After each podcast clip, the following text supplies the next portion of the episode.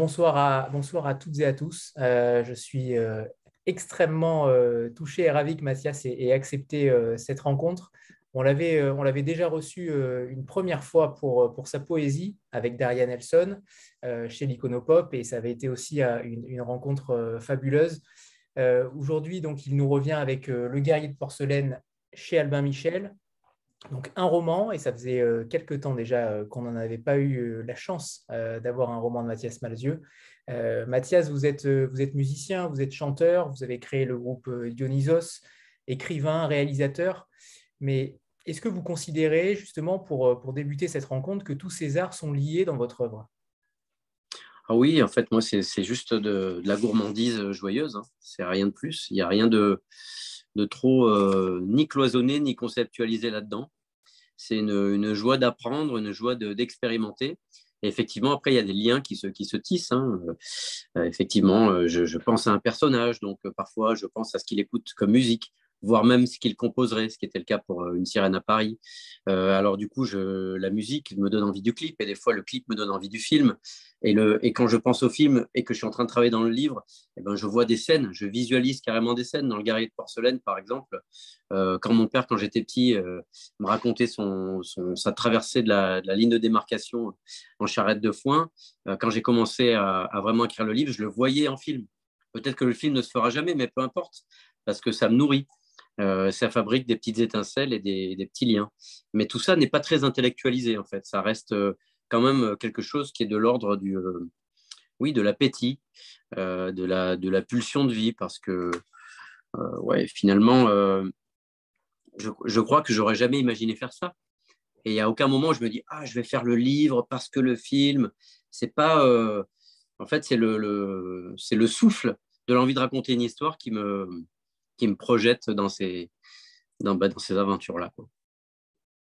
Alors justement, sur cette histoire, euh, alors les sources divergent. Hein. Certains disent 6 ans, d'autres 8 ans à écrire.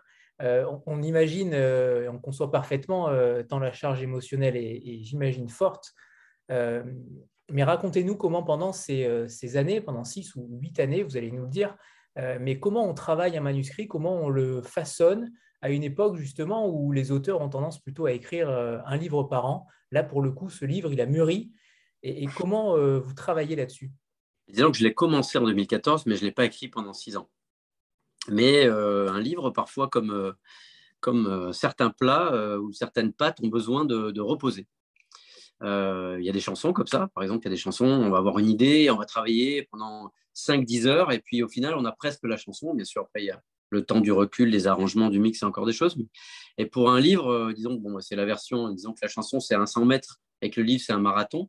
Mais il peut y avoir des marathons qui se préparent euh, au soleil, euh, dans la vitesse. Ou dans le... Et puis, il y, a des, marathons qui, nécessitent une préparation un petit peu différente, comme, voilà, encore une fois, comme certains plats. Le fait est que moi, cette histoire de, de de porcelaine, mon père me l'a racontée depuis tout petit, je l'entends, cette histoire. Euh, il y a, euh, il y a la, sa photo sur le, sur le biclou de l'oncle Émile. Euh, il, y a, la grand-mère, il y a son papa, il y a la fromule, il y a le trou d'obus dans le jardin. avec les herbes qui ont repoussé. Il y a tous ces trucs-là. Il y a la lettre de la maman, qui était une véritable lettre qui est dans le livre. et tout ça, c'est une espèce de, de légende familiale qui est un souvenir de lui quand il était tout petit, qu'il avait 4 ans. Je lui ai donné 9 ans dans le livre. Euh, pour qu'il puisse écrire au présent. J'avais, j'avais commencé au passé et je trouvais que ça ramollissait le, livre j'avais besoin d'être en caméra embarquée pour parler encore euh, d'un point de vue un peu cinématographique euh, avec le personnage, d'être au plus près de ses émotions et de ce qu'il ressentait. mais en fait, normalement, il avait 4 ans, donc maintenant, il en a 83 et des fois, c'est des souvenirs de souvenirs, c'est des choses qu'on lui a racontées. Donc, c'est jamais vraiment la même version, ce qui était d'ailleurs assez, assez doux et poétique finalement. C'était une matière mouvante euh, et une matière surtout émotionnelle. Euh, et donc à partir de ça, j'ai construit. Et j'ai commencé à faire ça, euh, comme je le raconte dans l'épilogue. j'ai commencé à faire ça quand j'étais malade et qu'il venait me visiter à l'hôpital, et où l'ordre des choses était tellement bousculé. Lui qui a perdu sa mère si jeune, sa femme très jeune, et moi, ma mère, il était à la fois mon fils, mon, mon, père, ma mère, je devenais son père, enfin tout était bousculé. Donc, du coup, j'ai eu deux petits remèdes. C'était le, le, mondial de foot 2014 parce qu'on a une complicité sur le football euh, qui vient de l'enfance qui fait que parler de foot, euh, bah, encore aujourd'hui, hein, il y a un match de l'équipe de France ou quoi, il m'appelle à la mi-temps. Euh, c'est un truc qui, permet de, penser un petit peu autre chose, de s'alléger. et puis, du coup, je lui ai fait parler moi de ses souvenirs en lui disant, mais tu la connais l'histoire? Je fais, non, mais raconte-moi vraiment plus de choses, je vais prendre des notes et j'ai envie d'en faire un livre. En fait, euh, moi, j'étais absolument juste terrorisé de voir la tristesse de son regard quand arrivait une infirmière pour refaire un pansement ou, ou faire une transfusion ou, un traitement, ce genre de choses. Et je voulais juste euh, dévier. Et puis, je me suis pris au jeu. Et comme j'étais dans cette première hospitalisation où il y avait une chance que j'évite la grève de moelle osseuse, eh ben, euh, j'ai commencé à écrire ce livre en se disant bon, bah, ce premier traitement va marcher. Je n'aurai pas besoin de terminer ce journal d'un vampire en pyjama. Je saurais bien ce que j'en fais, peu importe. Et je vais écrire ce livre. Et je vais écrire sur mon papa. Puis malheureusement, euh, j'ai commencé à écrire ce livre. J'en ai fait un petit vinyle chez moi, dans mon siège off, que l'on peut voir ici. Je vais vous le montrer. J'espère que ça ne fait pas trop vomir hein, quand je bouge. Mais ah, voilà, j'enregistre des choses dans ce siège off. Et euh, j'avais acheté ce siège pour faire un, mini studio euh, rigolo euh, bah, quand j'étais un petit peu, moi, assigné à résidence à l'époque. Et j'ai enregistré un work in progress du guerrier de porcelaine. Il y a Mathieu Chédid qui est venu lire la lettre de, la maman, Clémence Poésie, Carmen Maria Vega, mais aussi ma pharmacienne. Tout le monde était logé à la même enseigne et c'était comme ça, une espèce de, de, de, moment un peu artisanal joyeux. Et puis bon, bah, malheureusement, le traitement n'a pas fonctionné, donc j'ai dû être greffé c'est quand même une chance, mais le fait est que j'aurais aimé pouvoir l'éviter, évidemment, parce que c'est un traitement lourd. Euh, et là, j'ai repris le journal d'un vampire en pyjama parce que je ne pouvais pas faire autrement que, de, que d'écrire là-dessus. Et quand j'ai terminé euh, le journal d'un vampire en pyjama et que je, j'ai commencé à aller mieux, à ne plus être un vampire en pyjama, ne plus avoir pyjama et ne plus être un vampire du tout, c'est-à-dire à ne plus avoir besoin des transfusions, donc du sang des autres, et eh ben, je me suis replongé dans le guerrier en 2016. Et là, ça a coincé. 2015-2016, on était post-attentat. Euh, euh, moi, j'avais été, j'ai bénéficié des soins de gens pendant des mois qui, goutte par goutte, m'ont sauvé la vie. Et juste à côté, par exemple, au petit Cambodge, qui était en face de, l'hôpital Saint-Louis où j'ai été greffé, des gens étaient euh, tués. donc, il y avait Charlie Hebdo, puis il y a eu le Bataclan. Et en plus, moi, j'habite à 100 mètres du Bataclan. J'ai connu des gens qui étaient, qui étaient dedans.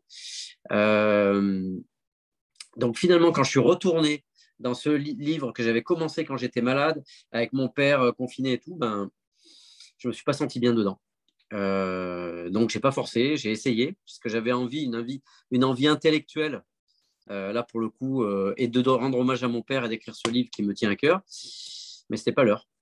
Donc, j'ai écrit Une sirène à Paris parce que j'avais besoin de balles neuves, un peu de, de repartir un peu à zéro, de retrouver mes jouets euh, ludiques, de, de, de, de me réenchanter Paris à moi-même euh, et peut-être au lecteur avec un peu de, un peu, de chance. Et donc, euh, il a fallu que, je, que je passe le cap Une sirène à Paris, que je retombe amoureux après une séparation difficile et que la demoiselle en question, Darian Nelson, dont vous parliez tout à l'heure, avec qui on a, co-composé donc ce recueil de poèmes euh, pour, laquelle, pour lequel on s'était rencontrés euh, il, y a, un peu plus d'un an, je pense, un an et demi. Euh, rencontre mon père et que je lui, je lui, fasse écouter un peu ce vinyle et lui raconte un peu l'histoire et qu'elle me dise mais il faut l'écrire ce livre quand même. Et là, en fait, ça m'a redonné un souffle. Et puis, quand j'y suis retourné, entre-temps, bah, j'avais écrit Une sirène à Paris. Et puis, le temps avait fait son, son œuvre. Et là, par contre, je me suis retrouvé avec beaucoup de, plaisir et d'intensité. Et puis, j'ai tâtonné beaucoup. Euh, mais le moment euh, vraiment décisif, c'est quand j'ai décidé qu'il n'aurait pas 4 ans, mais 10 ans, et qu'il parlerait à la première personne. Et, non seulement il parlerait à la première personne, mais il s'adresserait à sa mère tout le long du livre. Et là, j'ai trouvé la musique du livre. Et là, je m'y suis vraiment mis. Fascinant. Et, justement, mais ce silence, euh, en principe, dans ce genre d'histoire familiale, il y a un silence de la part de celui qui raconte. Là, pour le coup, le tabou ou même le silence, il est venu quasiment presque que de vous. C'est vous qui réfréniez euh, les choses? Je ne comprends pas bien. Euh, dans, ce genre d'histoire, en principe, c'est votre père qui aurait dû avoir une sorte de tabou à raconter son histoire. Non, non, il n'avait pas, pas, de tabou. il, avait, il a beaucoup d'émotions. Euh, il ne la radote pas, c'est-à-dire que même enfant, il ne nous l'a pas raconté 20 fois, mais il y a eu des moments où, euh, c'était notamment quand on regardait des films Super 8. Alors, il y avait des films Super 8 de notre enfance, des années 70, pas, pas de sa maman, pas des années 40. Mais par contre, il y avait des diapositives et, un album avec quelques photos en noir et blanc et la fameuse lettre. Euh, avec la fameuse boîte, la machine à écrire, toutes ces choses-là, le baromètre, qui est là d'ailleurs. Voilà, le baromètre qui est là. Et la fameuse, euh, et la fameuse photo qui est là et qui est donc une photo vraiment de lui, mais c'est une photo du personnage quelque part, puisque euh, sur cette photo, il a 10 ans, et donc il a l'âge euh, du personnage que j'ai donné au personnage. Donc il n'y avait pas de tabou, il n'y avait, avait pas non plus de mystère, mais il y avait ce truc un peu qui flottait. Et voilà, moi, le, tabou, il s'est défait parce que, voilà, je ne sais pas si j'aurais écrit ce livre si j'étais pas tombé malade. Peut-être un jour ou plus tard ou très différemment, je ne sais pas. Mais là, en fait, il y a eu, euh, il y a eu un besoin, voilà, comme je vous expliquais tout à l'heure, de, dévier le, flot des, euh, des passions tristes autour de, de, des traitements que je recevais justement par rapport à ces objets euh, que vous montrez, euh, il y a quand même cette histoire dans votre œuvre, ces objets, ce baromètre, ce coffre en bois, ces lettres, ces albums photos. Euh, comment vous, travaillez la matière? Est-ce que vous travaillez en fonction de l'objet ou au contraire, c'est le souvenir de votre papa qui a tout simplement mis le pied à l'étrier? C'est un mélange, c'est un mélange toujours. C'est toujours une petite cuisine, hein. on parlait de gourmandise tout à l'heure. Euh, ma mère était justement cordon bleu et j'aimais quand la, voir travailler dans sa cuisine parce que ça faisait du bruit, elle mélangeait des trucs, les, les cuissons, les machins, le bruit. Et c'était comme un espèce de, d'apprenti, euh, d'apprenti sorcier. Désolé, sur le téléphone, du coup, j'ai des notifications que je vire à chaque fois. Euh, et, moi, je fais pareil quand j'écris, ou quand je compose, ou quand je fais des films. En fait, c'est un assemblage d'éléments des fois volontairement disparates, pour créer une situation contrastée ou surréaliste, avec une sirène ou des géants ou des, fantômes, une chose comme ça. Ou des fois, on est un peu plus près euh, du réel, comme c'est dans ce, livre-là. Le, le, merveilleux arrive plus euh, hors champ. Ça se travaille en fait différemment avec le sujet. Et, voilà, et encore une fois, c'est un chemin, on prend une route. Est-ce la bonne? Eh ben, On ne saura jamais, hein, si ce n'est que à partir du moment où on est sincère et qu'on croit en, en son bon chemin, et ben, et ben voilà, on travaille et puis on recommence. Des fois, on se trompe de route, et puis des fois, on a mal aux jambes, et puis des fois, il fait nuit, puis des fois, il fait froid, et puis, puis des fois, le lendemain, il fait beau, et, on est sur un vélo, et ça descend, et on a le vent dans le dos, et on entend, euh, il y a un parfum de fleurs. Mais des fois, il faut, faut passer des nuits, euh, des nuits difficiles. Mais comme dans tout, hein, ça, c'est juste une espèce euh, d'exacerbation de la vie hein, quand on écrit un roman, c'est pour ça qu'on aime ça aussi. Hein. Et peut-être que même moi, quand j'en lis, ceux des autres, j'aime cette exacerbation aussi. Mais c'est une métaphore de la vie.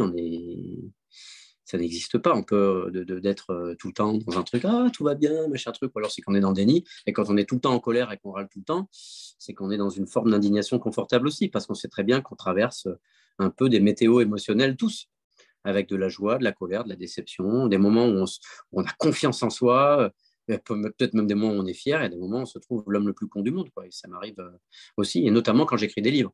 Parce qu'il y a vraiment des, moments à chaque fois, et ce n'est pas de la fausse humilité pour faire le malin, où je me dis, je ne sais pas comment je vais faire pour, pour le terminer, je ne sais pas comment je vais y arriver. Et puis, bon, ben voilà, il faut, faut, faire un petit peu preuve d'humilité face à l'écriture, parce que. Alors, il y en a un qui racontent dans des interviews, et je veux bien les croire, hein, peut-être que je suis moins, j'ai moins de facilité qu'eux, qu'ils écrivent comme ça, de flow, qui ne changent pas un mot.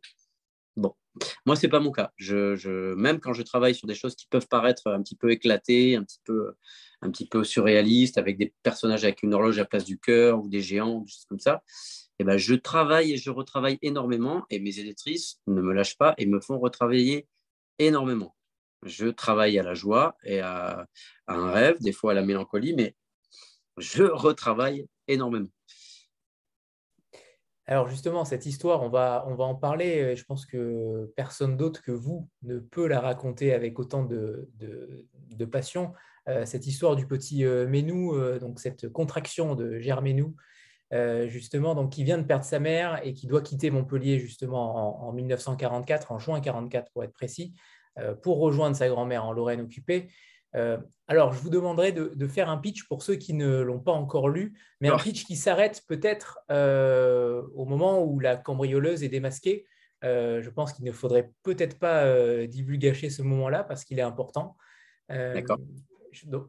comment vous l'expliqueriez, cette, cette histoire que votre père vous a racontée?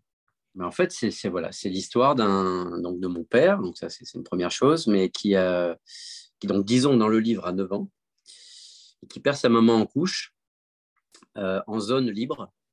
Euh, et son père résistant, lui, euh, est en train d'essayer de, faire des, choses pour, pour lutter contre, contre les nazis et contre le régime de Vichy. donc, au moment où la maman décède, il n'y a plus personne pour s'occuper de lui. donc, le papa est juste là pour quelques jours et le met dans un train et le donne à une cousine de sa mère qui a un terrain des deux côtés de la ligne de démarcation. Alors pourquoi il va traverser la ligne de démarcation alors qu'il n'a pas justement de laisser passer? Euh, C'est parce que la grand-mère vit en zone occupée à la frontière euh, allemande, l'ex-frontière allemande, parce qu'entre-temps c'est devenu allemand. la zone a été euh, indexée, annexée, pardon, annexée. donc il va se jeter dans la gueule du loup quelque part, mais il n'a pas d'autre choix parce qu'il n'y a personne pour s'occuper de lui. donc elle le fait passer dans une charrette de foin cachée au risque elle-même d'être fusillée, hein, si jamais il le trouve.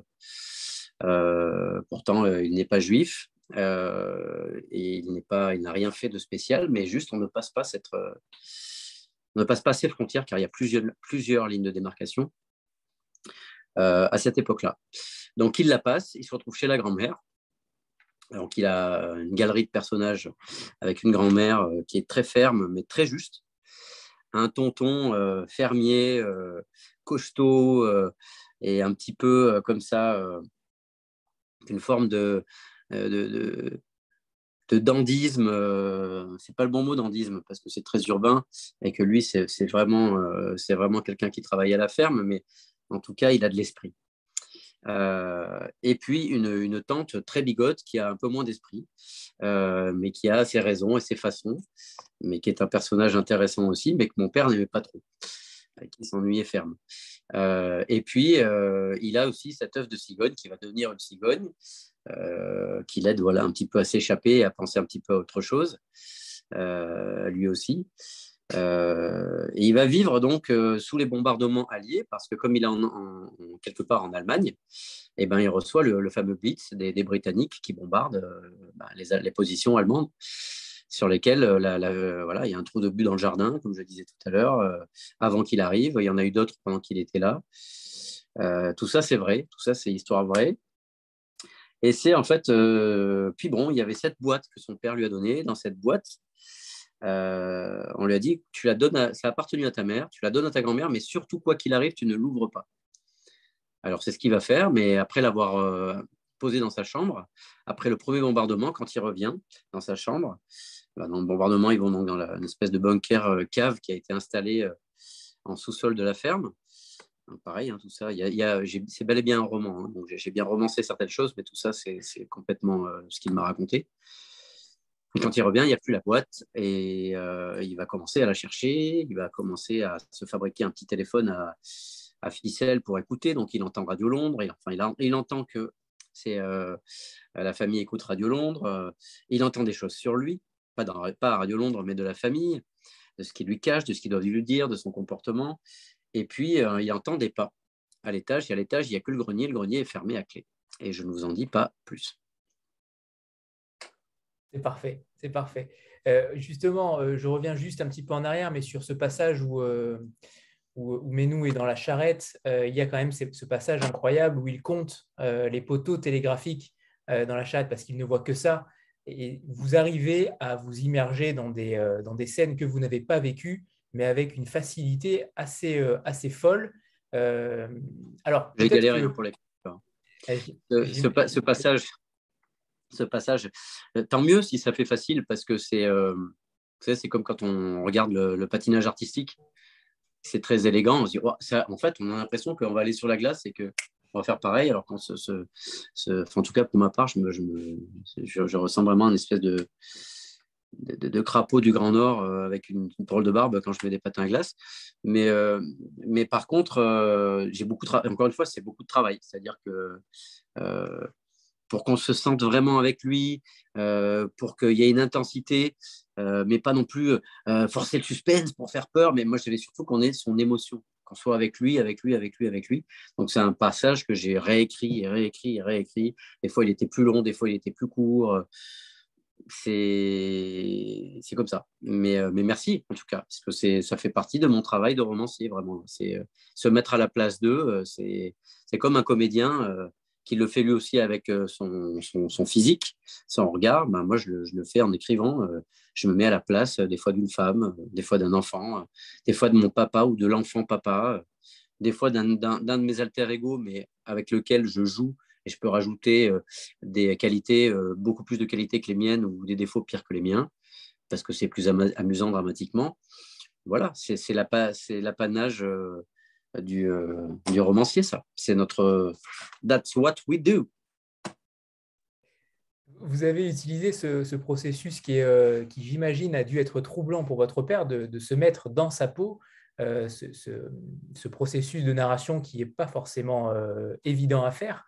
Euh, mais quels ont été les obstacles que vous avez rencontrés euh, par rapport à cela et par rapport à, son ressenti à lui aussi, puisque j'imagine qu'il a lu le livre, euh, qu'il doit, il doit en être très fier, mais j'aimerais bien avoir justement ce, ce rapport-là. Comment vous avez, vous, avez, vous avez travaillé la matière avec, j'imagine, beaucoup d'obstacles quand même, que ce soit sur le fond ou la forme Déjà par rapport à lui, si on, si on parle par rapport à lui, il était très fier quand je lui ai dit ça.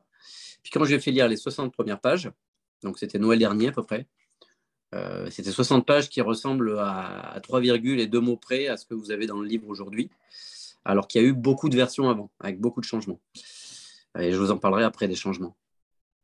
Euh, il était très fier, il était très heureux, il était très ému, mais il s'accrochait énormément euh, à des petits points de réalité qui différaient un exemple, il est pas n'avait pas donc pas 9 ans, mais 4 ans. Mais pourquoi tu ne m'as pas laissé 4 ans? Il a fallu que je fasse beaucoup de preuves de pédagogie pour lui expliquer à quel point c'était mieux pour le livre. Mais c'était dur à entendre au pour lui. Après, dans le livre, la ferme et l'épicerie sont euh, collées l'une à l'autre pour que justement il puisse écouter et qu'il puisse euh, voir les Allemands qui viennent acheter des choses à l'épicerie. l'épicerie, dans la vraie vie, quand il avait 4 ans, elle était à 3 km. Euh, les grands-parents cachaient effectivement des résistants, mais pas une juive. Euh, et il ne les a jamais vus. Et dans la première version du livre, euh, c'était des résistants. J'ai changé les résistants par Sylvia, même si j'ai un peu du coup grillé ce qu'il y a dans le grenier. Mais tant pis. voilà. parce que je voulais être dans la fonction narrative au maximum. Et cette Sylvia était la meilleure amie de sa mère, presque une jumelle. Chacun écrivait les, lettres des unes des autres. Et ça m'intéressait plus dans ce que je racontais que finalement des résistants euh, pour qui auraient donné un côté peut-être un peu aventure ou je ne sais quoi. Mais et puis des résistants, ça, ça ne reste pas dans un grenier. Ça part faire des choses. Moi, j'avais besoin de quelqu'un qui reste et avec qui il entretienne une relation. Donc ça, c'est le travail euh, de roman. Ça, il a fallu que je lui explique en fait la différence entre ce que j'espère être juste et ce qui est vrai. Ça, ça a été une longue pédagogie. Euh, et il a, c'est normal, parce que moi je le vois par exemple à mon humble niveau, euh, Journal d'un vampire en pyjama. Euh, donc c'est un, en plus différent, c'est un récit que j'ai fait. il était question qu'il soit adapté au théâtre. Le Covid a ralenti un peu les choses, mais quand j'ai lu la première adaptation, j'ai bondi qu'il a un... Non, c'est pas ça. À un moment donné, parce que c'était histoire de rôle, ils ont fait dire à l'infirmière ce qu'avait dit, fait dire le professeur, et euh, ça me heurtait en fait. Et j'ai dit bon, vous savez quoi? Je vous aime artistiquement, j'ai confiance en vous, faites votre boulot de théâtre. Moi, euh, sans cynisme aucun, j'irai voir la pièce le premier jour, mais je peux entendre parler. Mais avec euh, toute ma bienveillance et mon encouragement. parce que c'est dur quand on c'est son histoire pour de vrai. Et là, en plus, j'ai mélangé des éléments. Je lui ai fait avoir plus vieux, machin. Donc pour lui, au début, c'était un bug. Donc euh, ça, c'était dur, mais il a fini par être ému et par comprendre l'hommage et, arriver à faire la part des choses. Mais effectivement, très, ça a été très difficile. Ensuite, euh, moi, par rapport au sujet, euh, sur le fond ou la forme aussi, bah, j'ai aussi enlevé beaucoup de choses. C'est-à-dire que dans la version précédente, il y avait une machine à remonter le temps. Et puis je me suis aperçu, euh, elle était cachée dans la boîte. et puis je me suis aperçu en fait que la machine à remonter le temps, c'était un souvenir. Et à partir du moment où je me suis rapproché du personnage et qui parlait à sa mère, je n'avais plus besoin de la machine à remonter le temps. C'était comme finalement un artifice. Et des fois, j'aime les artifices, j'aime les feux d'artifice. Encore une fois, j'aime les sirènes, j'aime les géants. à partir du moment où ils font un écho à quelque chose de sensible sur le réel, hein, quand ils ne sont pas juste un, truc décoratif. Mais là, il n'y avait pas besoin. Comme dans une chanson où euh, il n'y a pas besoin de la guitare, de la batterie, de l'orchestre symphonique et des chœurs. Des fois, il n'y a besoin que de la guitare, d'un petit banjo et d'un sifflet. Et ce livre, il est plus comme ça. Effectivement, il est plus proche de. Voilà, je, dis des fois que voilà, j'ai beau adorer euh, Iggy Pop, euh, Sonic Youth, les Batids de Nick Cave ou euh, PJ Harvey, ou Björk, ou des choses comme ça. J'aime aussi euh, les disques acoustiques de Neil Young ou Leonard Cohen. Et ce livre-là, il est, disons que si je devais faire une comparaison musicale, il serait plus du côté voilà, de, euh, de Leonard Cohen ou de, ou de Neil Young que, que de, sans prétention d'arriver à leur cheville. Hein. En tout cas, dans, je parle de, référence et de couleur et d'esprit, que, de, que de mon penchant plus, euh, plus explosé, explosif.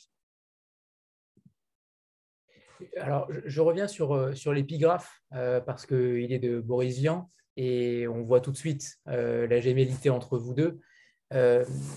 Qu'est-ce qui vous a apporté réellement? Est-ce que c'est un auteur qui compte beaucoup pour vous?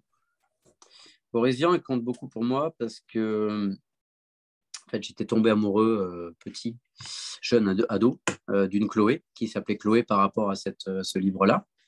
Sauf que moi, j'étais à fond dans les Pixies, euh, Nirvana, et que, lire un livre à l'époque, ça me prenait trop de temps. j'étais pas du tout. j'ai lu tard. J'étais trop hyperactif pour lire. J'ai pas compris tout de suite. J'ai cru que c'était le truc de l'école qu'il fallait apprendre par cœur. J'ai pas compris que c'était des copains tout de suite. Le livre, ce, plaisir-là est arrivé il a fallu que j'atteigne pas une sagesse, mais un, peu moins de, un peu moins d'immaturité pour prendre le temps de ralentir mon pouls et de, et de prendre le plaisir de, de, de, me blottir dans, un texte euh, et dans un texte long. Euh, donc, euh, je me suis perdu. Voilà. Redites-moi la question. je me suis un peu trop éloigné. Par rapport à l'influence, justement. Ah oui, de, de Boris pardon, oui, parce que je suis parti sur tout ça. Ok. Euh, et bah, du coup, euh, elle m'a quitté, cette demoiselle, parce que j'étais effectivement euh, très, très immature. C'est très bien que, quand même, notamment à ces âges-là, les, les, les, les, filles sont quand même beaucoup. Il y a une grosse différence. Quoi. fille de 16-17 ans et un garçon de 17 ans, c'est quand même. Enfin, moi, j'étais particulièrement en retard. Hein. C'était quand même assez impressionnant. Et, et, du coup, mais du coup, j'ai gardé ce livre. Et quand même, elle me manquait, cette, euh, cette Chloé-là. Donc finalement, ben, mon lien à elle, c'était ce livre. Donc je l'ai lu. Et bien sûr, j'avais lu des Jules Verne quand même. Mon père m'avait dit, et ça m'avait plu, mais elle avait un peu forcé. Et là, en fait, c'est pas, on m'a pas fait lire, c'est moi qui ai, lu. Et en fait, ça a déclenché mon côté lecteur. Et du coup, ben, les premiers textes eh ben, étaient un peu aussi euh, gorgés de ça. Et le, goût des mots valises et des inventions et euh, des néologismes et puis, cette côté de, faire une analogie avec la musique, parce que je, faisais, je commençais aussi à faire de la musique. Et tous ces trucs-là, en fait, m'a beaucoup touché. Son côté décloisonné, décloisonnant. Euh, et voilà, il écrivait des pièces de théâtre, il jouait de la musique, il était journaliste, chroniqueur de jazz. et j'aimais, en fait, cette, cette, ce truc, qu'il est, qu'il est, cette phrase qui me plaît tant, où il dit Ne nous prenons pas au sérieux, mais faisons-le très sérieusement. Et c'est vrai que se retrouve parfois avec des gens qui se prennent très au sérieux, mais qui ne sont pas très sérieux dans le, dans le travail ou dans les relations avec lesquelles euh, peuvent entretenir. Donc, euh, moi, ça m'a touché. Ça m'a touché comme, euh, comme Kurt Cobain m'a touché quand j'étais enfant, parce que, enfin, ado, parce que il faisait pas des solos de guitare en se maquillant et avec des ventilateurs dans les cheveux, où, où il n'avait pas besoin de se maquiller. Il était là, et puis des fois, il faisait des morceaux acoustiques, puis il reprenait Bowie, ou, des chanteurs de blues du Mississippi des années 40.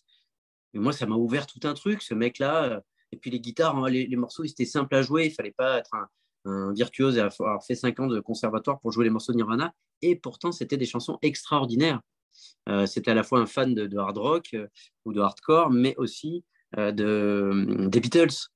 Et du coup, c'était décloisonné. C'était pas, ouais, j'ai la posture rock, moi, je mets que du gros son et je crie. Et si je fais une mélodie, euh, je suis un peu trop efféminé. Non, il, a, il assumait tout, il prenait tout. Et Vian, c'était ça aussi. Après, il y a plein d'autres. On pourrait parler des heures, des gens qui m'ont stimulé comme ça. voilà, toujours un, feuille d'herbe qui tombe euh, sous la main. Euh, Walt Whitman, je ne le relis pas en entier tous les trois jours, mais j'aime toujours aller picorer. Euh, des choses comme ça.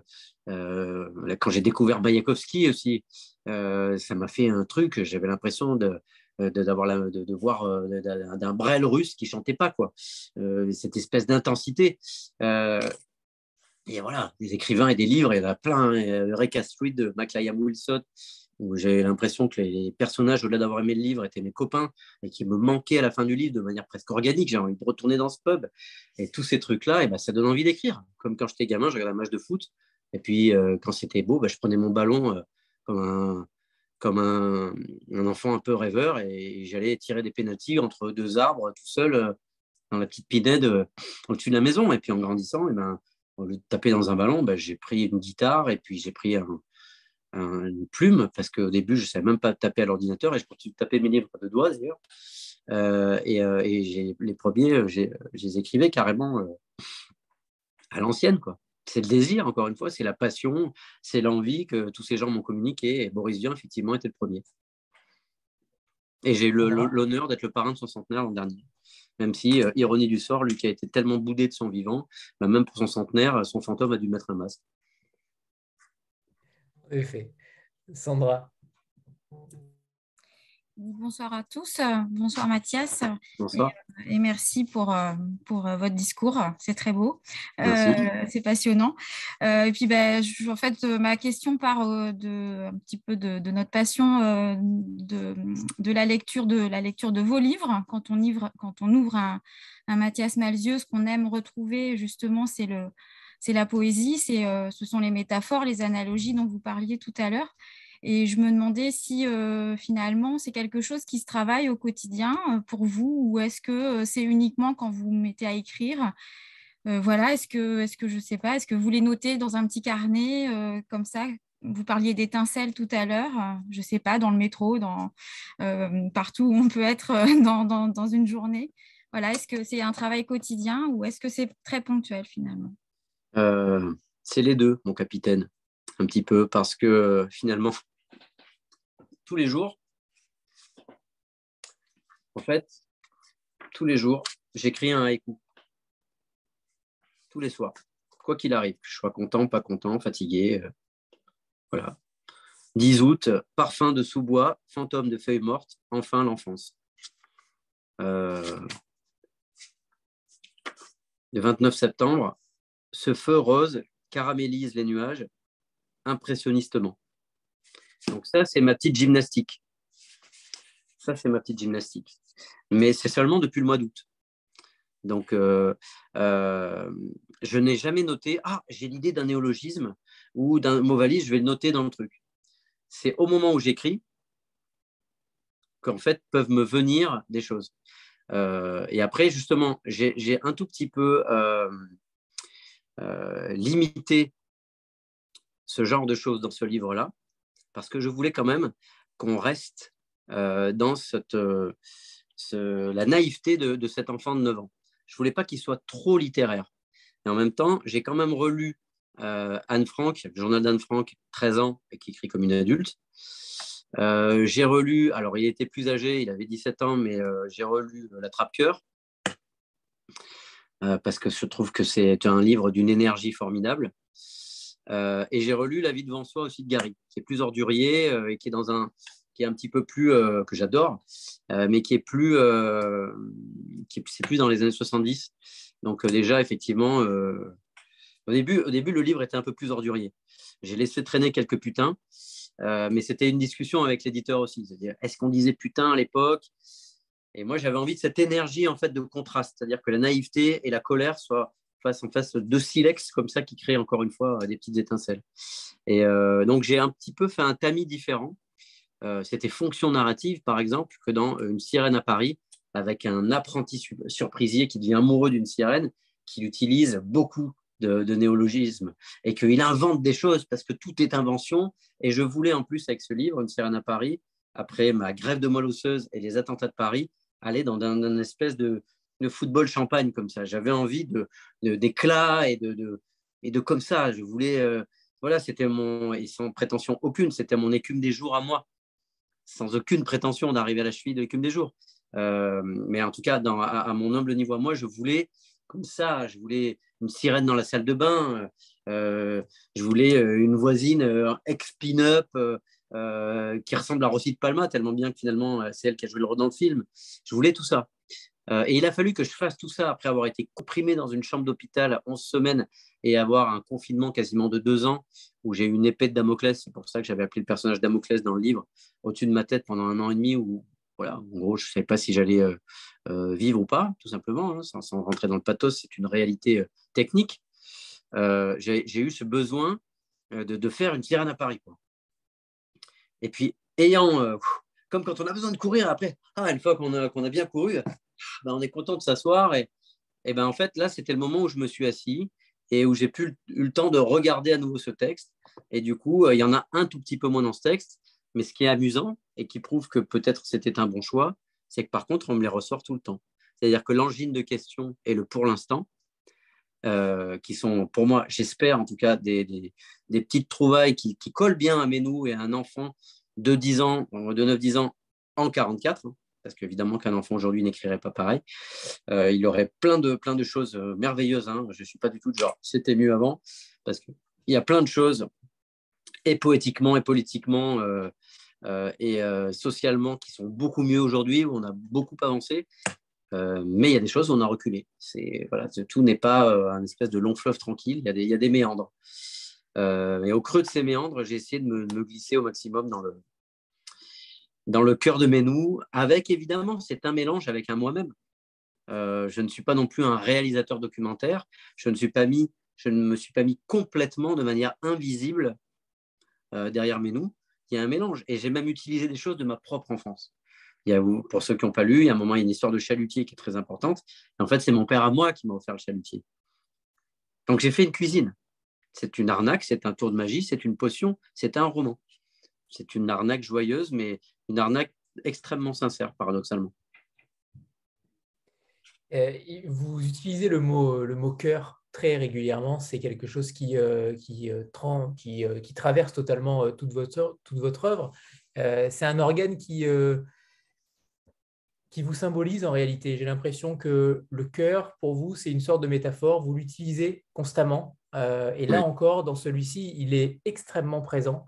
Euh, qu'est-ce qui vous fascine tant Peut-être dans son fonctionnement, dans sa, dans sa capacité vitale, euh, mais qu'est-ce qui vous fascine tant dans cet organe? Bah, Déjà, c'est le, une machine. Et en même temps, ce qui est beau, c'est qu'à la fois, c'est une machine technique. À partir du moment où il bat, on, est en vie. Bat plus, on n'est plus en vie. Et c'est un, donc, c'est incroyable. Et en même temps, on en a fait toute une symbolique alors qu'évidemment, le cœur, c'est pour ça que j'avais fait un personnage avec une tête de cœur euh, pour le vampire en pyjama. Le cœur, on l'a dans la tête. Il ne se passe rien d'émotionnel au niveau du cœur. C'est qu'une répercussion du cerveau, même quand il s'accélère. Et pourtant, on a l'impression qu'il y a une différence du cerveau droit au cerveau gauche avec les émotions, et qu'en fait, ça se passe dans le cœur. Et, j'aime, en fait, cette erreur poétique. Je trouve que c'est beau, alors que c'est voilà, c'est des, veines, c'est une espèce, d'ordinateur euh, biologique incroyable et ça me fascine complètement. Effectivement, ça me fascine. Et puis, voilà, on, a vécu quelque chose de difficile avec ma compagne il n'y a pas longtemps. Euh, euh, après qu'elle est tombée enceinte, on, a fait une échographie et on nous a dit le cœur ne bat pas. Euh, c'est une, une phrase qui, me qui, va, qui a brisé le sien de cœur et qui a brisé le mien. C'est-à-dire que il n'est pas là juste cœur pour faire machin gentil, euh, euh, Instagram et Facebook, hein, que je, consomme euh, avec, avec joie, que je ne critique pas. Mais il y a plusieurs, voilà, le cœur, c'est beaucoup, beaucoup de choses.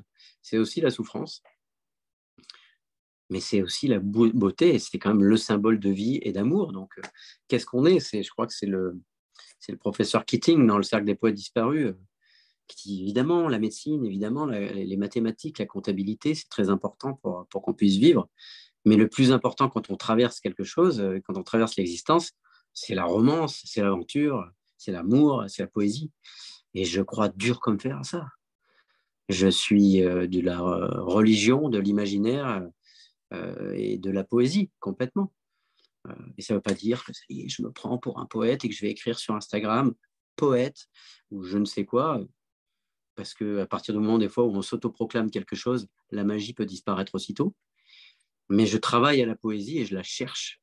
Je la cherche euh, tout le temps et pas comme un, comme un labeur, hein, comme, un, comme, un, comme un éveil joyeux à la vie. Alors peut-être que fait d'avoir, d'être passé très près de la mort, de la mort euh, euh, a augmenté cette pulsion de vie par, par effet de contraste mais j'étais déjà comme ça. Hein. C'est-à-dire que c'est comme c'est toujours pareil. Hein. Il y en a qui vont voyager, euh, ou ils vont s'isoler, ils vont croire que d'un coup ils vont devenir écrivains. Non.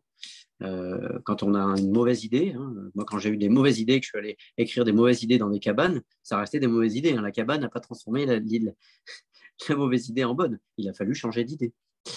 Donc euh, on, est, quand même toujours à, trimballer ces, trucs qu'on ne sait pas bien faire, mais on peut essayer. Et c'est joyeux d'essayer, non? Même quand on se trompe. C'est quand même tellement joyeux d'essayer. Par les temps qui courent, là où tout monte, les identitarismes de tous bords, où tout est assignation à genre, à couleur de peau, à, religion, essayer. Essayer, c'est déjà, c'est le début, c'est le tout début euh, de, l'empathie. Si on essaye, c'est-à-dire qu'on peut se tromper. Donc si on peut se tromper, c'est-à-dire qu'on a un peu, on a un peu d'humilité. Si on a un peu d'humilité, peut-être qu'on peut penser à l'autre parce que, parce que le soi-même ne prend pas toute sa place. Si on pense à l'autre, on commence à développer son imagination et tout devient plus doux, il me semble. Est-ce qu'on peut imprimer ce cercle vertueux, euh, Mathias, là? Parce qu'il était intéressant, ce cercle-là que vous avez décrit. Il était intéressant. On peut l'imprimer On peut l'imprimer. Ça, peut être un programme électoral. Je pense qu'il faut le. J'aurais pas cette prétention parce que c'est extrême. C'est d'un grand confort d'indignation de, que de râler tout le temps. C'est-à-dire que donc faire ah ouais, non, les politiques, euh, tous pourris.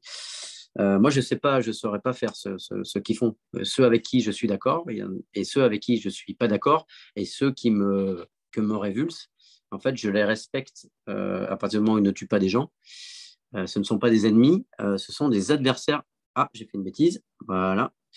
Ce sont des adversaires politiques dans le débat d'idées. Et je resterai de tout mon cœur euh, du côté de la lumière et du voltairien, je me battrai toujours pour que quelqu'un qui n'est pas d'accord avec moi puisse le dire. Mais par contre, je le combattrai, mais sur le terrain euh, des idées. Donc euh, moi, ce que vous disiez à imprimer, je dirais qu'il est à entretenir, en tout cas pour moi, parce que ce n'est pas parce que je vous le dis aujourd'hui, parce que je dis, c'est comme un bon joueur de foot, il a marqué un but samedi, il a été bon. S'il continue pas de s'entraîner le samedi d'après, qu'il se bourre la gueule toute la semaine parce qu'il est content et qu'il se couche tard, bah, la semaine d'après, il va être nul. Donc ça, ça s'entretient, ça s'entretient, c'est du travail, c'est du travail, euh, c'est du travail, mais c'est pour moi le plus beau travail euh, au monde. Avoir, euh, se lever le matin et penser à des, à des chansons, à écrire un livre, écouter la musique des autres, aller à des concerts, lire, lire d'autres livres. moi, ne serait-ce que des fois, même quand je ne les lis pas, être entouré de livres, ça me fait du bien. J'aime les livres d'une manière organique. Euh, j'aime relire des livres que j'ai, beaucoup aimés. J'aime évidemment découvrir. J'aime être surpris, mais j'aime. Ah, j'ai des livres que j'aime bien. J'ai des piles de livres partout en bordel et j'adore ça. Euh, dans un de mes livres, Métamorphose en bord de ciel, Bon, ça fait un peu le gars qui s'autocite, hein, mais je suis désolé, c'était juste pour argumenter. Euh, ben, il y a un personnage qui a une maison toute faite de livres. Du coup, euh, quand il en enlève un, ça fait un peu tomber la maison, il doit la réparer, mais c'est pas grave. Euh, et, euh, j'aime, voilà, j'aime, j'aime profondément ça, et je pense que c'est, on l'a vu pendant le premier confinement d'ailleurs, ça reste encore un, remède sublime. J'y crois, moi j'y crois de toutes mes forces en tout cas à ça, et pas comme un mystique, hein, mais comme un, comme un curieux et comme un gourmand vous prêchez des convaincus pour les colonnes de livres. Euh, on est oui, j'imagine. Je vois même une demoiselle là qui s'appelle Sandra euh, et qui a plein de livres derrière elle, qui a l'air de vivre dans une maison bibliothèque. c'est ça. Alexandra, à toi. Alors, on ne t'entend pas. Il faut peut-être que tu enlèves les écouteurs. Ouais, là, on ne t'entend pas. Enlève les écouteurs, peut-être, ça, devrait être bon. Non, non, toujours pas. Je pense qu'il n'y a pas le micro d'allumé. En attendant qu'Alexandra euh, ait le micro, est-ce qu'on pourrait parler du titre, euh, Le guerrier en porcelaine? Parce que très, très souvent, les titres ne sont pas les, euh, les plus faciles à trouver, et puis surtout, ce ne sont pas toujours les, ce ne sont pas le, premier titre qui est déniché. Alors effectivement, par exemple, Métamorphose en bord de ciel, il s'appelait L'homme qui voulait dévorer les nuages. la mécanique du cœur, c'est toujours appelé la mécanique du cœur. Maintenant qui fait tout le temps nuit sur toi aussi. Le plus petit baiser jamais recensé aussi, Une sirène à Paris aussi, Le journal d'un vampire en pyjama aussi. Il n'y a que le, le, dérèglement joyeux a changé de titre aussi. Il s'appelait euh, Cœur embolage au début. Il s'appelait Cœur embolage et qui se retrouve dans un des poèmes, ce, petit mot valise dont on parlait tout à l'heure. Euh, là, ça a toujours été le guerrier porcelaine parce que à l'époque de ce vinyle-là. Et euh, voilà, c'était. J'aime bien, euh, finalement, euh, je me rends compte que dans mes titres, il y a souvent ça. parce que c'est un désir à la fois de contraste et de nuance. Le guerrier, donc c'est fort, et de porcelaine, c'est fragile. La mécanique, c'est froid, du cœur. Le plus petit baiser, le plus petit baiser jamais recensé. métamorphose en bord de ciel, un grand truc. Le ciel est une toute petite chose, un oiseau. Maintenant qu'il fait tout le temps nuit sur toi, comment il peut faire nuit tout le temps? C'est pas possible et pourtant c'est évocateur. Euh, c'est ça. Et je crois que je suis un drogué de l'évocation. C'est pour ça que j'utilise beaucoup de métaphores et que des fois il faut que je, je, dose le flot pour pas juste pour que les métaphores atteignent leur but parce que quand il y en a trop, ça peut saturer aussi. Est-ce qu'Alexandra a retrouvé son micro?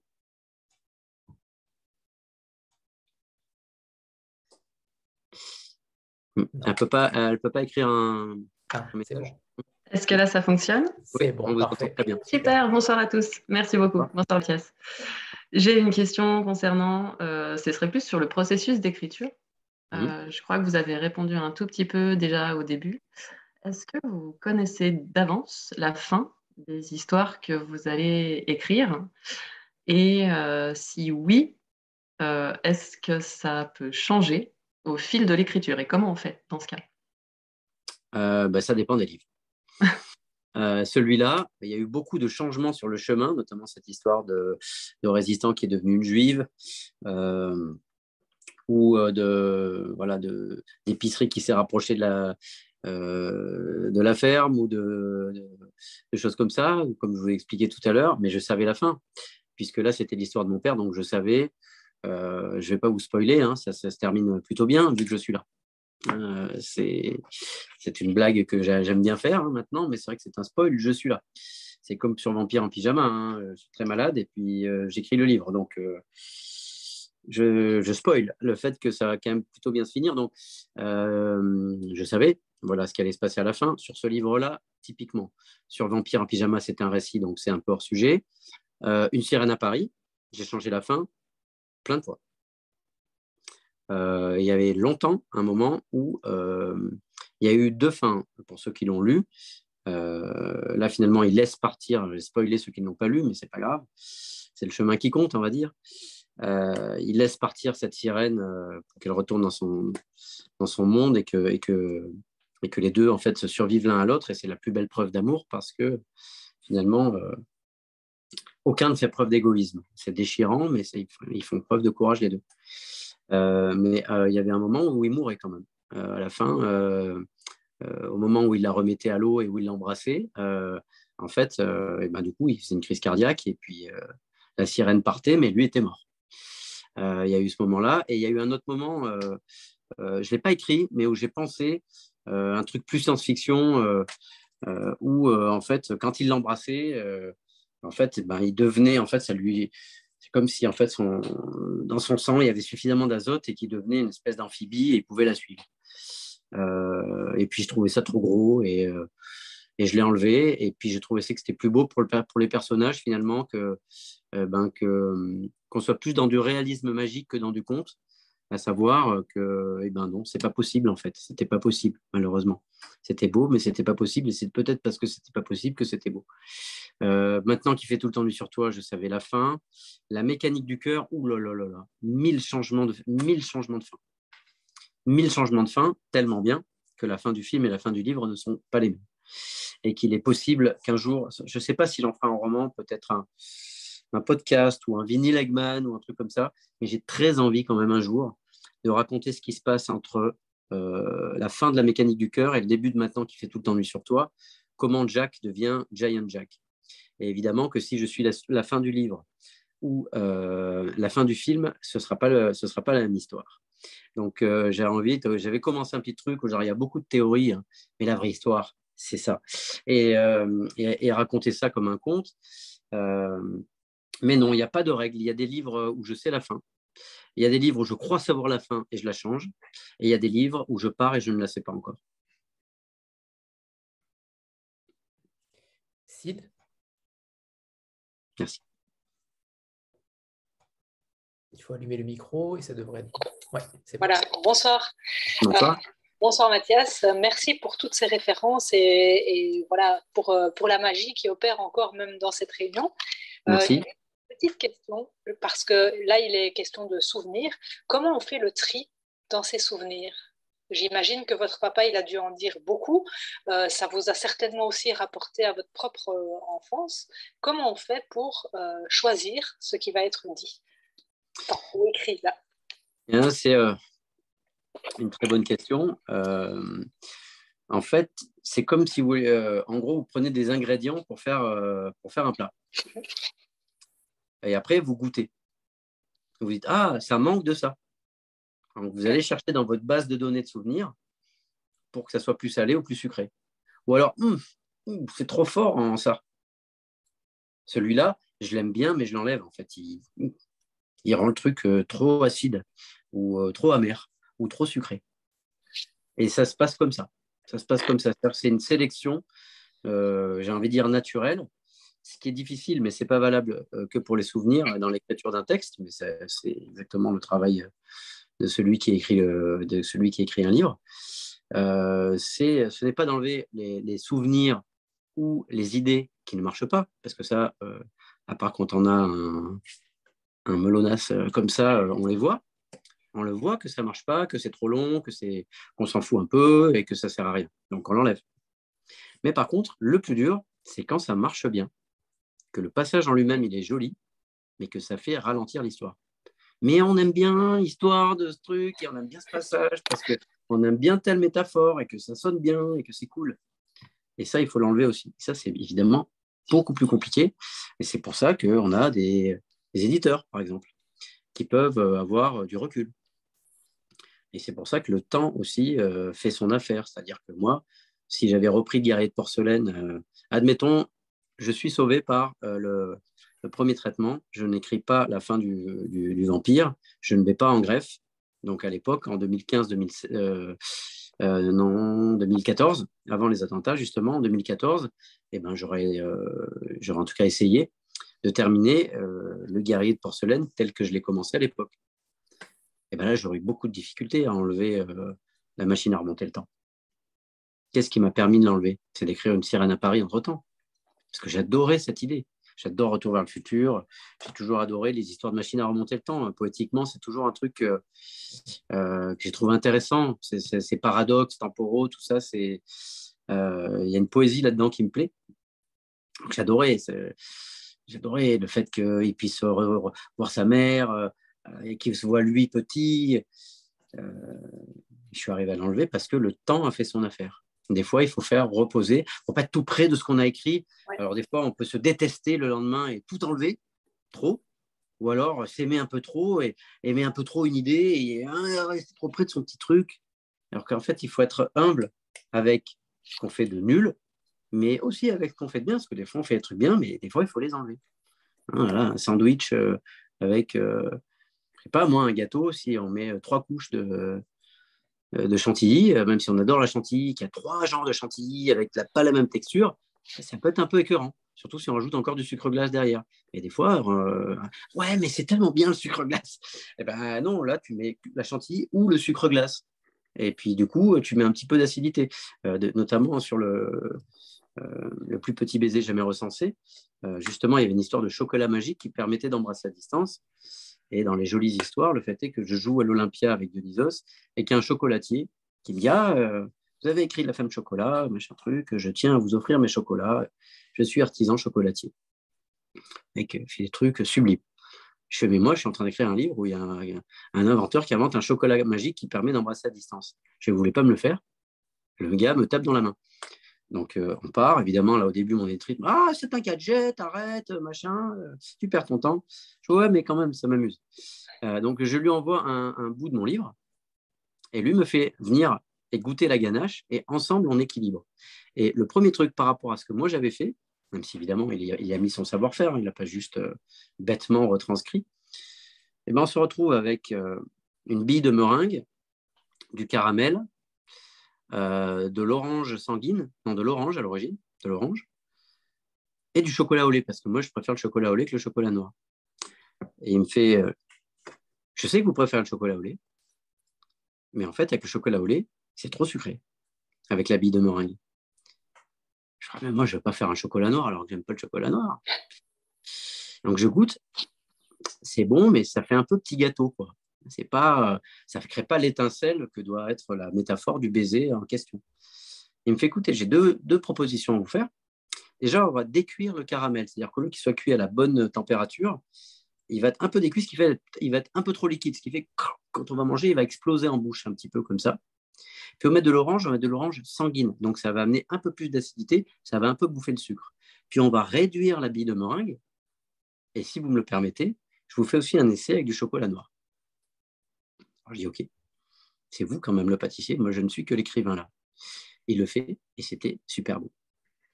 Et donc évidemment, je lui dis, vous avez raison. Et là, il était parfait. Alors que justement, il n'était pas au lait, mais parce que les autres trucs. Et en fait, c'est toujours une somme de choses qui crée en fait un équilibre, comme un mix en musique, euh, euh, comme un étalonnage à l'image. Euh, on met plus de bleu, plus de rouge, ou à l'image en, ou en photo quand on, quand on retouche des photos. Quand on fait une lumière au moment d'un shooting, c'est toujours la même chose en fait. C'est du réglage et c'est de la nuance. Le chocolat noir, c'est la vie. C'est pas faux. Maintenant, je suis d'accord. Je suis d'accord. Je suis un, un convaincu du chocolat noir désormais. Karine? Bonsoir, bonsoir à tous, bonsoir, Mathias. Bonsoir. Alors moi, je suis un ovni. Je, vous ai découvert avec le guerrier, de porcelaine. Je ne connaissais ni vos livres, ni la musique. Donc c'est vraiment l'ovni, je pense, ce soir. Et j'ai été euh, bon, bah, émerveillée par euh, la poésie, touchée par les émotions. Et j'ai été bouleversée par Émile et je voulais savoir si vous l'aviez connu, si vous Bien Sûr, je l'ai connu, d'ailleurs je le, je le dis, mais entre le vrai et le faux, on peut, on peut des fois effectivement se poser la question. Euh, mais tout ce que je dis dans les épilogues et prologues sont complètement vrais, c'est ma voix. Donc euh, là, je suis plus dans les pas de mon père que j'imagine quand il est petit. Et j'ai connu l'oncle Émile, qui euh, il avait d'ailleurs un truc très amusant. je me suis même promené sur la route entre la Fromule et, la maison de Rosalie, qu'il a fini par épouser. il m'offrait toujours des, vous savez, ces petits cachous avec des petits réglisses noirs qui, claque bien là. Oui. Euh, et en fait, je me souviens de ça. Euh, j'étais tout petit et lui était très âgé, mais j'ai connu l'oncle Émile. J'ai connu l'oncle Émile, ouais. Le vrai oncle Émile, avec les bœufs, les bœufs, je te les mailles, tout ça. il a mis autant de magie dans votre vie aussi? Je l'ai trouvé magique, cet homme. J'étais petit, euh, moi finalement, dans l'oncle Émile, j'ai mis j'ai mis un peu de, de, Nietzsche, j'ai mis un peu de Walt Whitman, euh, j'ai mis un peu de, du euh, professeur Ketting du Cercle des Poètes Disparus, j'ai mis un peu de mon père lui-même, j'ai mis un peu euh, de l'homme que ah. j'aimerais être. Il y a quand même beaucoup de vous dans cet Émile. moi, je vous ai beaucoup vu en lui, je vous ai retrouvé en lui quand même. J'aimerais. Je ne pense pas que je sois c'est pas encore une fois de la, fausse euh, humilité. Euh. Je pense que j'ai beaucoup plus de, euh, de défauts que je ne suis pas encore, en tout cas, au niveau de sagesse de, cet homme-là. De sagesse et de panache, c'est ça le plus dur. Parce que le panache, ça peut être l'intrépide qui fait n'importe quoi tout le temps. Et le sage, ça peut être celui qui ne prend plus aucun risque. Et ce que j'aime dans les mille, dans les mille, dans ce que, en tout cas, je, suis, je me suis imaginé de cet homme, c'est qu'en fait, il est un parfait alliage entre la sagesse et le panache. Même des fois, il se trompe et des fois, il n'est pas si sage que ça. Euh, mais, mais j'aime ces personnalités-là. C'est les personnalités qui, moi, me portent et me stimulent. J'aime pas les gagnes petits. J'aime pas les, les méprisants, les médiocres, les mesquins. Ça me, ça me fatigue. Ça peut paraître un, cliché, mais ça me fatigue plus depuis la greffe. Les gens qui se plaignent tout le temps, les champions du monde de l'indignation, euh, je plus, en fait. Je, je n'y arrive plus. Je, je n'y arrive plus. Je préfère ceux qui se trompent, mais qui essayent et qui font des trucs, qui construisent et qui se cassent la gueule et qui ont du panache. J'ai besoin d'être entouré de ces gens-là, donc d'inventer des personnages comme ça, ou d'inventer des personnages aussi euh, plus médiocres pour mettre en valeur les autres. Et j'ai besoin de ces livres-là. Donc évidemment qu'en tout cas, euh, quand on écrit, euh, quand on écrit, je crois qu'on essaie d'écrire le livre qu'on a envie de lire. On n'écrit pas comme, enfin, en tout cas, moi, je n'écris pas comme un exercice de style, genre, oh, je vais faire un livre un peu historique, euh, machin. À part écrire avec le cœur, c'est déjà tellement difficile. En tout cas, pour moi, c'est joyeux, mais c'est aussi difficile d'écrire. Si j'écris sur un truc qui ne me tient pas complètement à cœur, auquel je ne crois pas complètement, je suis foutu d'avance. C'est voué à l'échec. Comment vous, êtes dans quel état quand vous écrivez justement euh, on, a du mal à imaginer parce que vous êtes souvent entre, entre nostalgie, entre, entre joie. Euh, il y, a, des sentiments euh, mitigés qui sont en vous quand vous écrivez?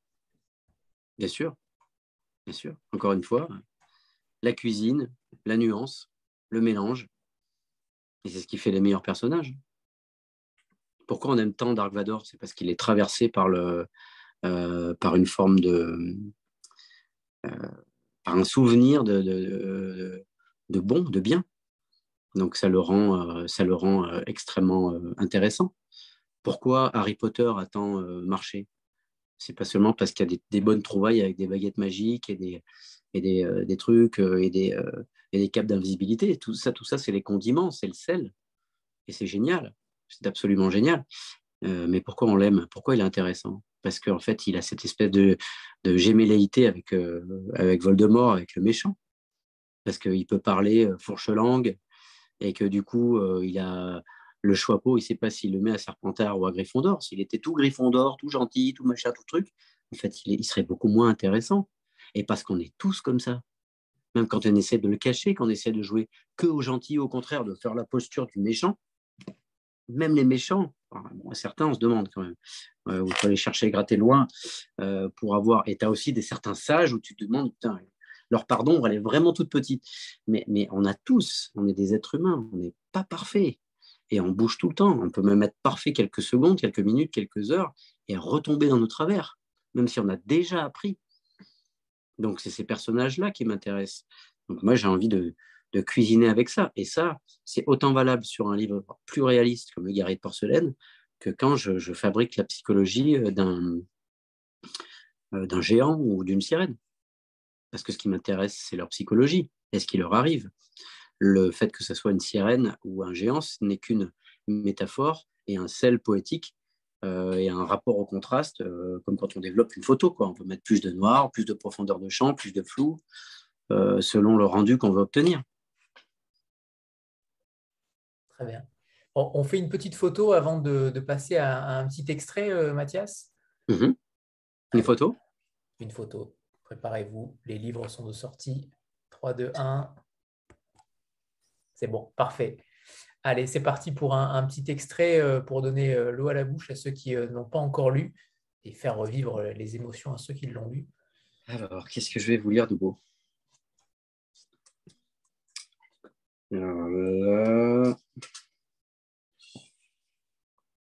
Mhm.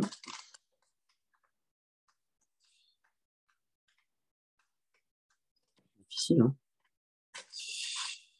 euh, Ah, je vais essayer de vous retrouver le poème de Le poème de Sylvia qu'elle lui laisse.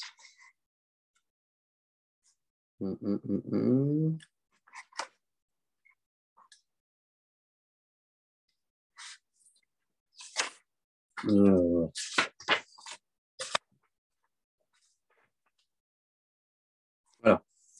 Alors en fait, c'est euh, euh, c'est ce personnage donc, qui est caché dans le grenier et qui, pour des raisons que vous découvrirez peut-être à un moment donné, a dû partir.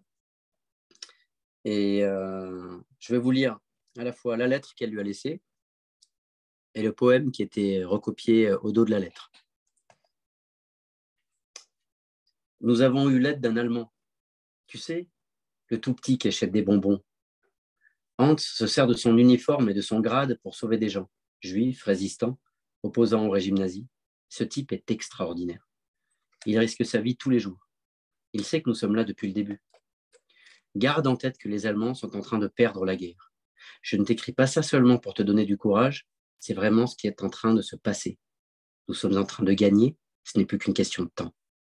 Notre mission et la tienne, à la formule désormais, c'est de tenir.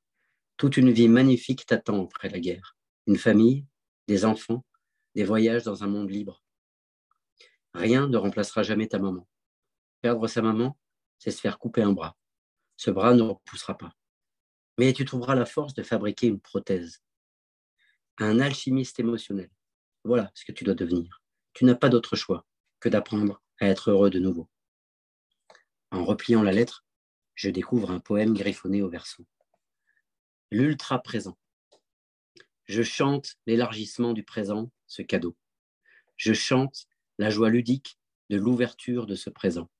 Je chante la joie de mordre le fruit cueilli sur l'arbre mordre dans le ciel avec ou sans supplément de chantilly les nuages. Refuser de vivre au passé sans effacer sa mémoire, telle est la règle du jeu pour ultra-vivre. Moissonner ses deuils et ses échecs pour en distiller l'antidote à nos traumatismes. Il est grand temps d'accélérer le ralentissement, prendre le temps du recul amusant, regarder, mieux, voir. Je chante l'ultra-présent ici et maintenant pour toujours. Je travaille à l'élaboration de l'éternel printemps. L'endroit est le temps où tout se fabrique. L'endroit est le temps où tout est en mouvement. Voilà. Merci. Merci à vous. Euh, Meryl, c'est à toi. Oui, merci, bonsoir. Euh, vous m'entendez? Oui, je vous entends bien. Euh, bonsoir et merci. Déjà, je suis très, très émue de vous parler parce qu'il y a rarement des livres qui m'ont autant ému que les vôtres. Du coup, je suis, Merci beaucoup. très, ravie d'être là et de vous, entendre parler de vos processus d'écriture. Et euh, je me demandais comment, comment est-ce qu'on sait qu'une version du récit est la bonne version? Et que, qu'on arrête parce que vous disiez que vous retravaillez, retravaillez, retravaillez. Est-ce que c'est vous, vous le ressentez? Est-ce que c'est votre éditeur, vos proches? C'est un travail euh, toujours euh, d'équipe. Hein des fois, quelqu'un peut avoir la certitude que, et puis finalement, euh, puis elle est correctrice aussi après. Ça, c'est aussi euh, un truc très important parce que euh, je ne travaillais jamais avec la même correctrice, par exemple. Correctrice, une fois qu'on est d'accord que nous, justement, avec l'éditeur, on pense que le livre est terminé. Et là, on le donne à une correctrice qui ne le connaît pas, qui ne connaît pas mon travail, qui n'a pas d'affect avec le texte ni avec moi, et qui fait ça, je m'en fous ça c'est long. Et après, on prend, on ne prend pas, hein. on n'est pas, on suit pas tout ce qu'elle dit. Euh, mais des fois, on fait ah quand même, euh, elle dit ça. Euh. Et après, il y a une espèce de truc qui, qui, quand on est un peu honnête avec soi-même, peut clignoter. Donc ça, c'est dans le processus. Après, c'est comme un mix, hein. c'est une sensation et il n'y a pas de règle. Il y a des, des livres qui méritent moins de relecture, il y a des livres qui méritent moins de changement. Ça ne veut pas dire qu'ils sont moins travaillés. Ça dépend des sujets. Euh, un livre comme Le Guerrier m'a demandé énormément, énormément de changements. Énormément de changements. Euh, un livre comme euh, Vampire en pyjama, comme c'est un récit, eh ben, il y a moins déjà le problème de structure, donc d'équilibre. De, bon, bah, j'ai raconté ce qui m'est arrivé, juste mon édite, ça a été par exemple bah, de couper les redondances, parce que j'ai écrit tous les jours, donc il y a des trucs des fois où je répétais. en tout cas, même en le disant d'une autre manière, je disais la même chose. Donc là, j'ai été sans pitié avec moi-même. Tout ce qui se répétait, j'ai coupé. Et du coup, j'ai bah, des fois, ça, le 10 mars se passe ensuite au 26 avril, tant pis. Donc ça, c'est plus facile.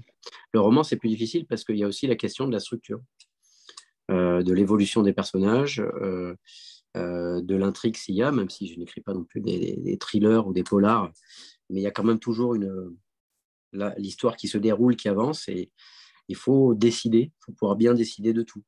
Est-ce qu'on décide de ralentir? Est-ce qu'on décide de temporiser? Est-ce qu'on décide d'accélérer d'un coup? Et il ne faut pas que le texte nous échappe, qu'à un moment donné, ça s'accélère, mais qu'on n'ait pas trop fait exprès, parce que ça, le lecteur le ressent, même s'il ne l'explique pas. Certains seront l'analyser, mais d'autres vont un peu s'ennuyer ou, passer un moment de confusion. Donc, il faut être euh, le plus précis. Et quand on sent qu'on a ça, eh ben, peut-être qu'on n'a pas raison, mais quand on sent qu'on a ça, on l'arrête. Et ça se passe effectivement entre soi, euh, plusieurs personnes euh, qui le lisent dans la boîte d'édition, en tout cas c'est le cas chez Albin Michel, et, euh, et, la correctrice qui vient aussi donner aussi des, choses qui sont aussi bon, des sortes de, coquilles et tout, mais c'est pas que technique. Et, des fois, voilà, il y a eu il y a eu des histoires notamment très intéressantes sur les corrections du guerrier, sur des moments de passé et de présent. Euh, parce qu'il est quand même au présent, mais il y a des moments où il raconte quelque chose, un souvenir. Et il y a des moments, euh, je le gardais au présent, il y a des moments le passé, mais du coup, le passé, le passé ça a été aussi des réglages et elle les a beaucoup pointés, la correctrice. Et j'ai trouvé ça passionnant, j'ai adoré ça. Euh, alors, celui-ci est sorti le, 12 janvier. Alors, on va mhm. peut-être parler aussi peut-être de vos projets actuels parce que comment on sort justement de ce roman euh, familial qui, a dû être extrêmement intense avec autant d'années d'écriture? Comment on, on envisage l'avenir en tant qu'écrivain par rapport à cela? Est-ce qu'on a envie de revenir à des choses euh, plus poétiques, plus pétillantes euh, ou au contraire, on a envie peut-être de creuser un peu le sillon encore euh, familial parce qu'il doit y avoir peut-être encore d'autres histoires potentiellement? C'est une très bonne question que je me pose actuellement, surtout depuis une semaine. Parce que tant que le livre n'était pas sorti, il y avait un truc comme si j'étais enceinte d'un truc bizarre, même si le livre était fini. Euh, bah, il n'est pas sorti, euh, il est là, mais là, il est sorti. Donc, eh ben, il aura la vie qu'il aura. Euh, de toute ma passion, je le défends comme aujourd'hui avec vous. Et puis après, bon, bah, on verra bien ce qui lui arrive à ce livre. donc là, depuis une semaine, depuis j'ai fait la maison de la poésie, on a fait le petit concert lecture, je suis rentré chez moi, plein d'adrénaline et tout. Et le lendemain, je me suis dit, bon, on écrit quoi maintenant Alors, j'ai commencé une histoire, mais je ne sais pas encore si c'est un roman. Qui, pour le coup, euh, alors peut-être que c'est young adulte, peut-être que c'est une BD. Qui est vraiment là une histoire, avec vraiment, à nouveau, euh, complètement avec euh, l'imaginaire, parce que ça s'appelle, pour l'instant, L'orphelinat des amis imaginaires. Et comme j'habite sur, une, sur le fleuve, euh, et je me promène parfois en paddleboard, même la, nuit, même l'hiver. Et en fait, les reflets me fascinent complètement. Je me suis mis à imaginer euh, que ces reflets électriques cachaient un monde inversé. Et que dans ce monde inversé, euh, il y avait un orphelinat des amis imaginaires oubliés. Que tous les amis imaginaires qu'on oublie, venaient se réfugier là.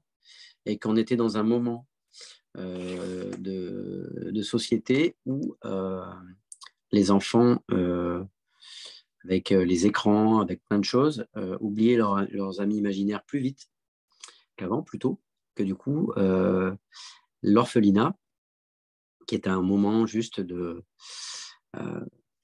passage, où peut-être certains ensuite vont être réimaginés et vont se métamorphoser avec l'imaginaire d'un autre enfant, était de passage. Et là, il, y avait une, comme une espèce de surpopulation carcérale, un peu, des amis imaginaires et que, euh, je ne vais pas tout vous raconter, mais qui est un personnage en tout cas euh, qui est un des seuls à, voir euh, ces personnages. Hein, donc il y a les enfants qui le voient et un peu des, ce que j'appelle des hauts potentiels oniriques, des gens qui ont une imagination presque, je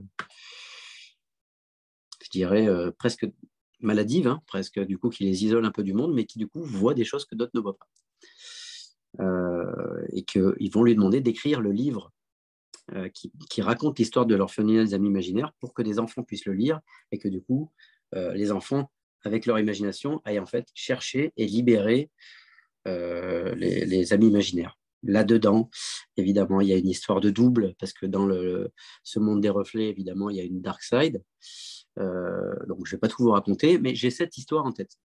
Et cette histoire, on la travaille avec mon ami photographe le Turc, que je vous conseille d'aller, je vous conseille d'aller euh, regarder le travail euh, sur Insta, Facebook ou autre. Une espèce de, poète de l'image extraordinaire, avec un, une imagination folle entre Méliès, Cocteau, euh, euh, c'est félinien au possible. Enfin, c'est un type absolument extraordinaire. Et on a fait les clips ensemble euh, de la Symphonie du temps qui passe, qui est un projet que je partage avec ma compagne Daria Nelson, photographe plasticienne avec qui donc j'ai co-composé le, recueil de poèmes Dérèglement jeu de la métrique amoureuse.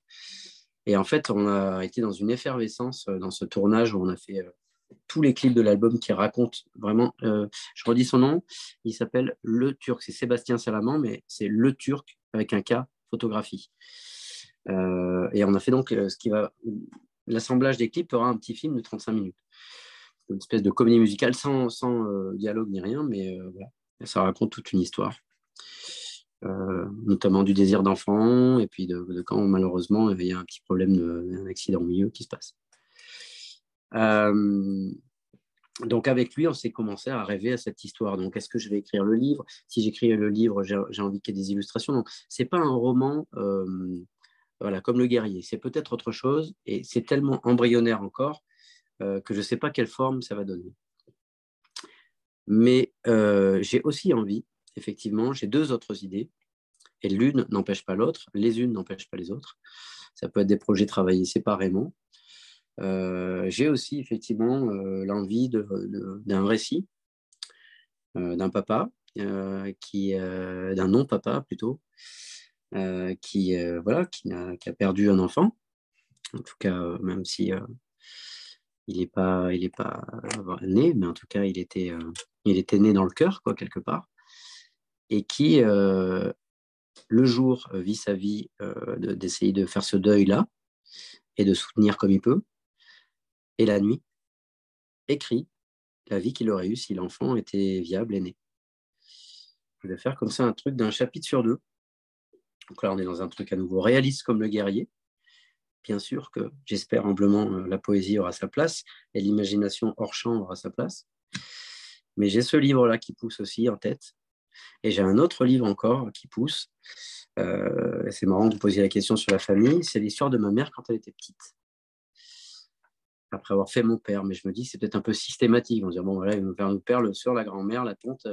D'un moment, il va nous gonfler avec ses histoires de famille.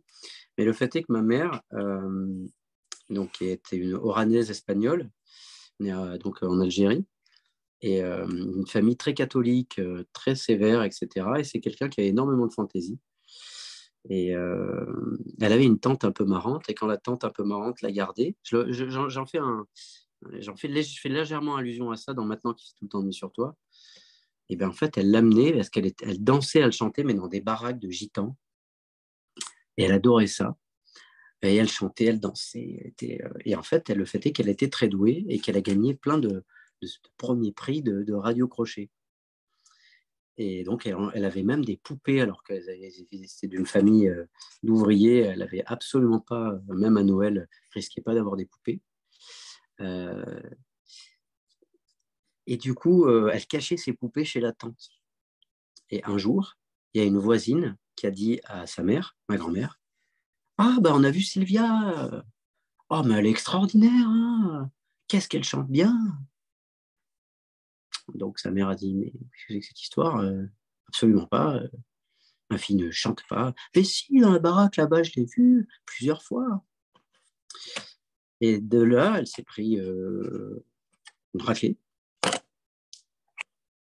Euh, elle a jeté les poupées et elle n'a plus jamais osé être créative de sa vie. Elle avait 7-8 euh, ans. Elle a recommencé à être créative une fois qu'on est devenu grand, que moi j'ai sorti mon premier recueil de poèmes, que je lui ai offert des bouquins de, Italo Calvino, des trucs comme ça, que d'elle-même elle s'est remise, à lire. Elle, elle me bluffait, elle lisait Apollinaire, Sandras, des trucs comme ça. Alors qu'elle avait eu une période un peu dépression, les feux de l'amour, je suis venu club devant la télé. Euh, elle, s'était remise à ça et elle s'est mise à écrire ses mémoires et des poèmes. Et du coup, pareil, je me suis dit, est-ce qu'il n'y a pas un truc à raconter là? Est-ce qu'il n'y a pas un truc à inventer? Et je suis un peu dans ce truc, vous savez, des, vies qui auraient pu être. Est-ce que si finalement la mère n'avait pas, ou si quelqu'un d'autre l'avait encouragé, écrire la, vie de ma mère euh, qui n'aurait pas fini euh, euh, secrétaire de mairie et, tout ce qu'elle a fait de, de génial aussi, parce qu'il n'y a pas de petit métier.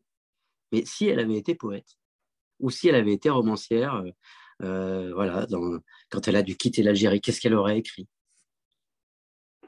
Toutes ces choses-là euh, m'habitent. Voilà, c'est les trois livres que j'ai en tête. Trois livres euh, totalement Mathias Malzieu. On reconnaît votre patte, évidemment. on ne peut pas le renier. si personne n'a d'autres questions, on va peut-être finir en musique. parce mhm. que, évidemment, c'est un, un, joli cadeau que vous nous faites. Avec plaisir. Alors, attendez.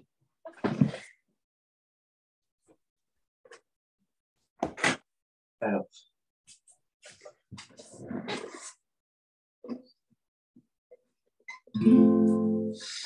Je vais vous interpréter une chanson qui s'appelle Family. Et c'est une chanson euh, qui est du coup liée avec le, guerrier de porcelaine parce que, euh, ça va un peu spoiler, mais tant pis.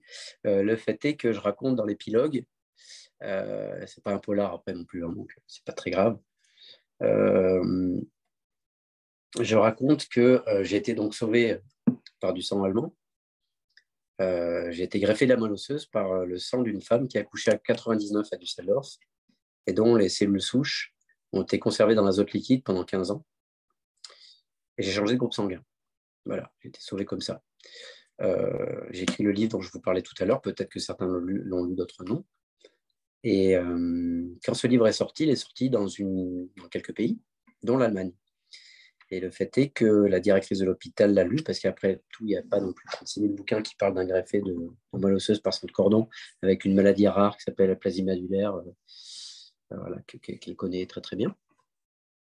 Elle l'a lu, et puis moi, j'avais laissé le code de la maman, sans arrière-pensée. Vraiment, euh, c'était pas genre. C'est juste que je l'ai écrit et puis je l'ai pas changé.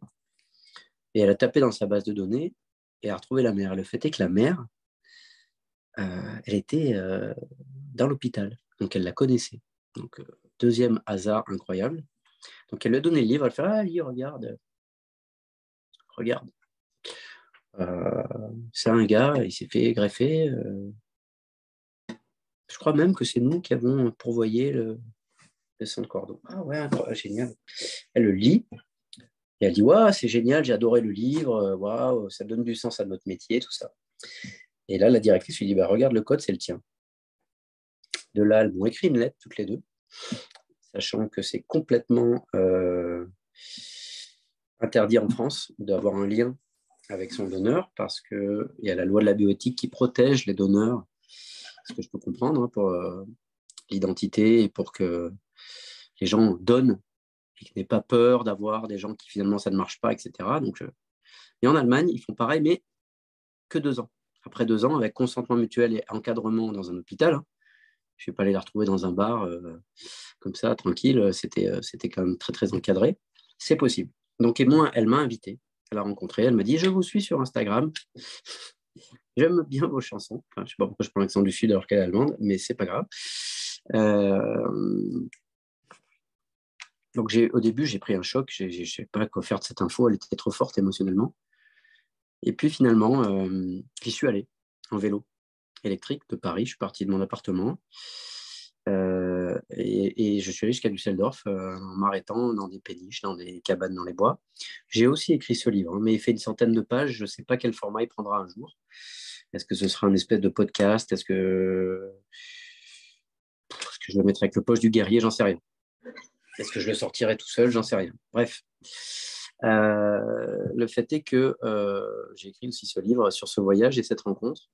Et en partant, j'ai écrit une chanson, celle que je vais vous jouer maintenant, qui s'appelle Family. Je l'ai gravée sur un vinyle à un exemplaire. Et j'ai demandé à la directrice d'école, euh, directrice de, l'hôpital, pardon, de, prévoir une platine. Et après, bah, quand on s'est rencontrés, j'ai mis le disque Et, et on a écouté cette chanson ensemble que je vais vous jouer maintenant.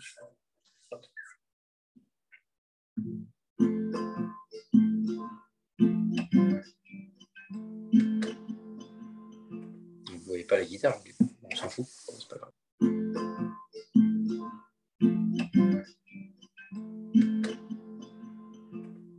Pas la guitare, on s'en fout, c'est pas grave. Si c'est bon là-bas.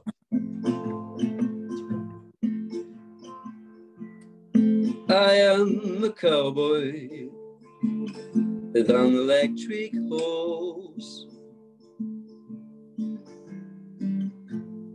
Beating the road to go to Dusseldorf to meet a family who saved me years ago. To meet a family about who I don't know anything and it's everything.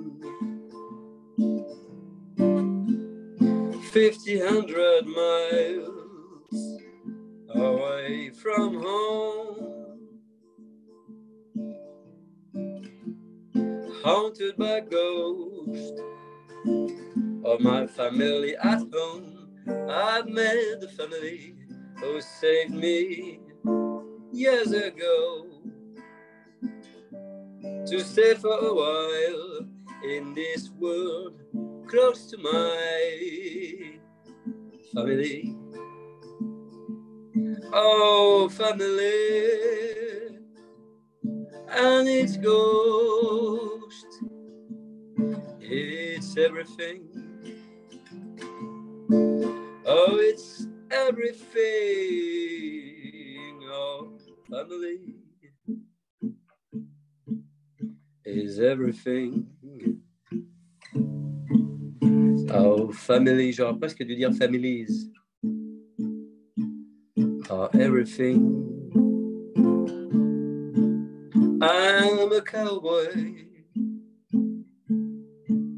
with an electric hose. Yeah, I'm a cowboy with an electric hose.